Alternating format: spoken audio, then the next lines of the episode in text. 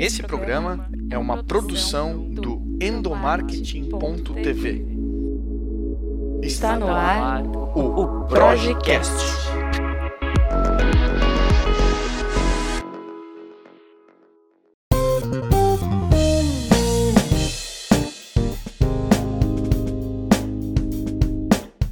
Oi pessoal, tudo bem com vocês? Eu sou o Igor Lima e está no ar o Projecast, podcast da Projec, para a gente falar sobre gestão de pessoas, jornada da pessoa colaboradora, comunicação interna, endomarketing e todos esses assuntos que envolvem o mundo corporativo.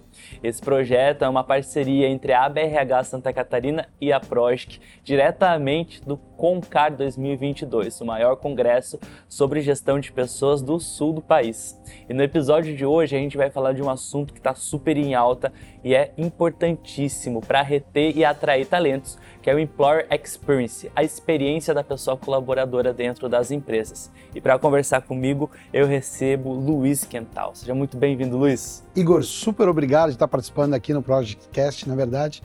A gente sabe a importância aí do, do trabalho de vocês e é muito bom estar aqui falando exatamente de Employer Experience, que é algo muito importante para o dia a dia hoje das empresas, né? Importantíssimo. Inclusive, é tema do seu painel aqui no Concar, né? O Employer Experience, como que a tecnologia ajuda aí a poder contribuir na experiência da pessoa colaboradora. Mas antes da gente começar a conversar sobre as técnicas e dicas e tudo mais, é importante a gente deixar todo mundo na mesma página. Falar da experiência da pessoa colaboradora não é falar só sobre o momento de contratação, de como vai ser legal a pessoa entrar na empresa. É uma jornada que vai muito mais para frente e que começa muito antes disso também, né? Conta um pouquinho pra gente com, o, quais são aí as fases de uma jornada da pessoa colaboradora com a empresa. Legal. Eu costumo dizer que os seus momentos são mágicos, né? Tem alguns momentos especiais, mágicos, que o colaborador tem em relação à empresa. E, ou seja, são todos os contatos especiais que acontecem. Acontece desde o processo de recrutamento, né? Então, quando a gente está fazendo recrutamento, seleção, como é que a gente está trabalhando nossa marca, né? O branding em relação a isso.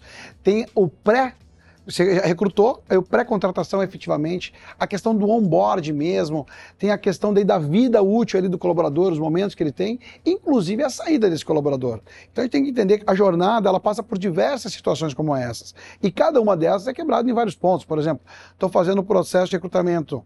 Então tem o processo da, da entrevista. Como é que nós estamos de fato tratando esse colaborador? Qual é o respeito que nós estamos tendo? Estamos deixando ele parado, por exemplo, lá, na, lá fora, para esperar o horário da entrevista? Como é que a gente recebe recebe ele na hora do recrutamento, o primeiro dia de trabalho dele, né, de fato no onboard, né, ele está sendo é, encantado, aquele momento está sendo mágico para ele, do primeiro impacto com a equipe, com o líder no momento, quando ele está trabalhando, de fato, como é que a gente está fazendo. Então a jornada, que é muito bem que você traz, são exatamente esses momentos que acontecem, né?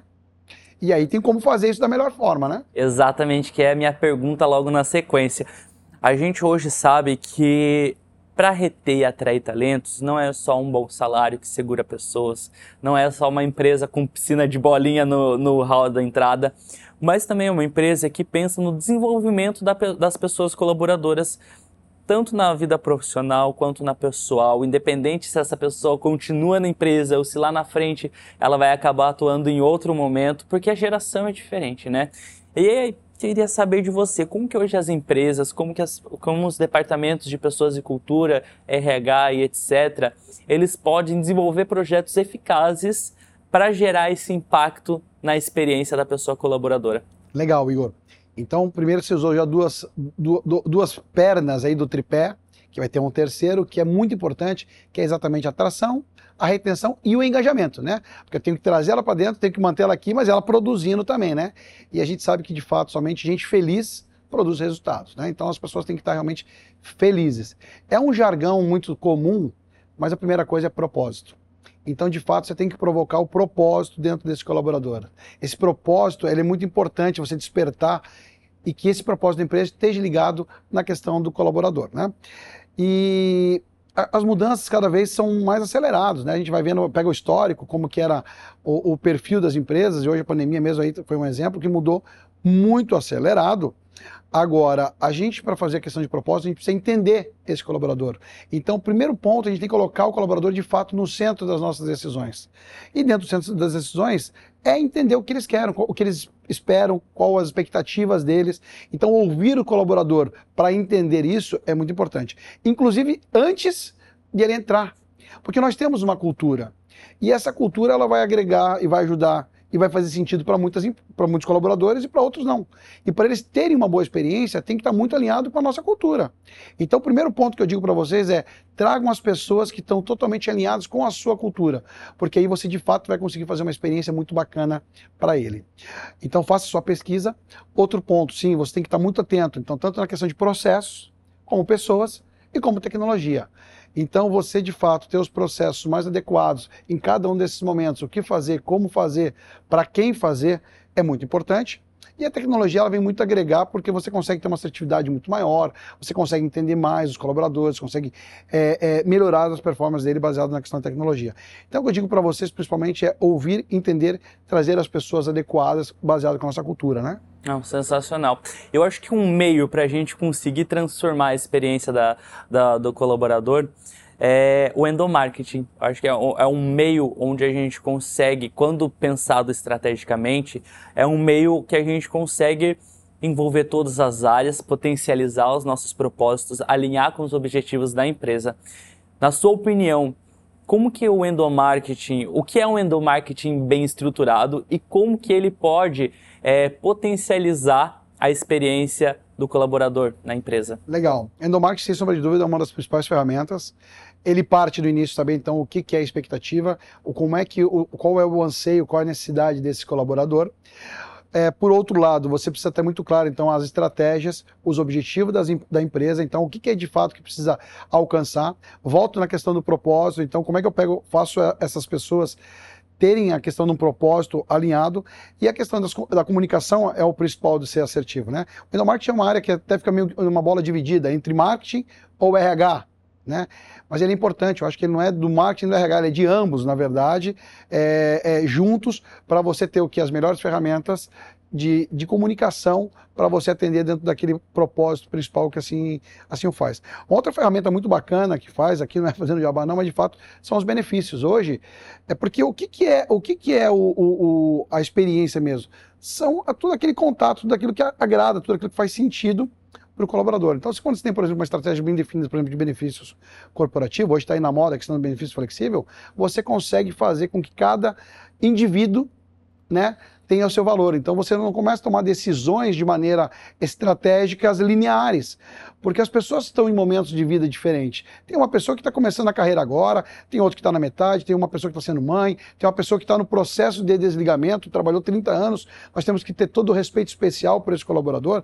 Então os momentos são diferentes. Então você tem que trazer soluções diferentes para cada um deles, de uma maneira única, obviamente, é, é corporativa. Então também o benefício corporativo é algo que pode agregar bastante é, na individualização e trazer uma melhor oferta de valor para os colaboradores. Sensacional, concordo 100%. Porque, na verdade, o engajamento é uma consequência desse conjunto de fatores, né? São os benefícios, é a recompensa monetária, porque os boletos estão aí, a gente precisa pagar esses boletos.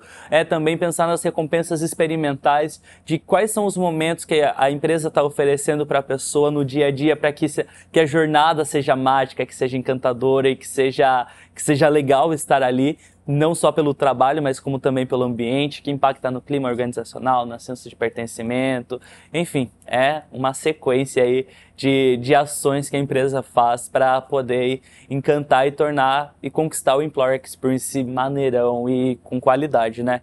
E para finalizar o nosso bate-papo, seu painel aqui traz muito conectado com a tecnologia, ajudando no Employer Experience. E pós-pandemia, não tem como a gente não falar disso. Já era um movimento, né, que em 2019 a tecnologia já estava super em alta, já era mais do que tendência, era necessidade dentro das empresas a tecnologia ser aliada aí para ajudar no desenvolvimento das pessoas. Veio a pandemia, acelerou ainda mais. Quem já estava nesse movimento se aperfeiçoou, quem estava atrás teve que correr e, a, e quem ainda não sabia, quem estava meio incerto teve a certeza de que a tecnologia não é a inimiga, mas uma grande aliada para conquistar e, e tudo mais. A pergunta que eu te faço agora para a gente encerrar o nosso bate-papo é como que a tecnologia ela pode ajudar no Employer Experience? Então, olha que, olha que dado interessante. Eu acho, acho, não tenho certeza que é impossível nós colocarmos uma boa experiência do colaborador sem a tecnologia. Então, ela que vai facilitar e muito, porém, ela representa, conforme uma, uma entrevista, 10% do negócio mas para você ter uma boa experiência, mas ela é fundamental. Só que antes da tecnologia, nós temos que ter muito bem definida a questão da visão, como é que está o mindset, na verdade, é dos colaboradores dessa empresa, como é que está a questão dos processos em relação a isso, que tipo de pessoas. Então, primeiro que eu quero fazer é o seguinte, tem que estar tá muito bem definido todo esse conjunto para que você, inclusive, traga a melhor tecnologia adequada para a sua realidade. Porque às vezes a pessoa quer trazer uma tecnologia, não sabe nem por que trazer a tecnologia. Mas sim, aí a tecnologia vem para contribuir, para somar, para juntar todos esses espaços, porque é impossível. Hoje, com a agilidade necessária que você tem, você tem funcionários em todos os lugares, todas as partes. Se você não tiver uma boa tecnologia, tiver um bom parceiro para ajustar todas essa, é, é, é, essas pontas, você não consegue fazer. Então a tecnologia é algo que é todos os pontos que você falou, imagina hoje na, na experiência aí do, do, do, usuário, cada um na sua casa, na sua pandemia. Então, a tecnologia veio através das videoconferências, através dos home office, tudo, poder possibilitar você, inclusive, dar uma melhor experiência através da tecnologia, né? Então, a tecnologia, de fato, é algo que é vital hoje para o momento que a gente vive. Sensacional, obrigado pela participação no podcast. A gente vai ficando por aqui, mas você pode continuar acompanhando aí todos os assuntos e as pautas envolvendo o mundo corporativo e a gestão de pessoas através do blog www.endomarketing.tv e a gente volta a se encontrar no próximo episódio do Projecast. Muito obrigado. Falou, obrigado Valeu, até a próxima. Falou. Valeu.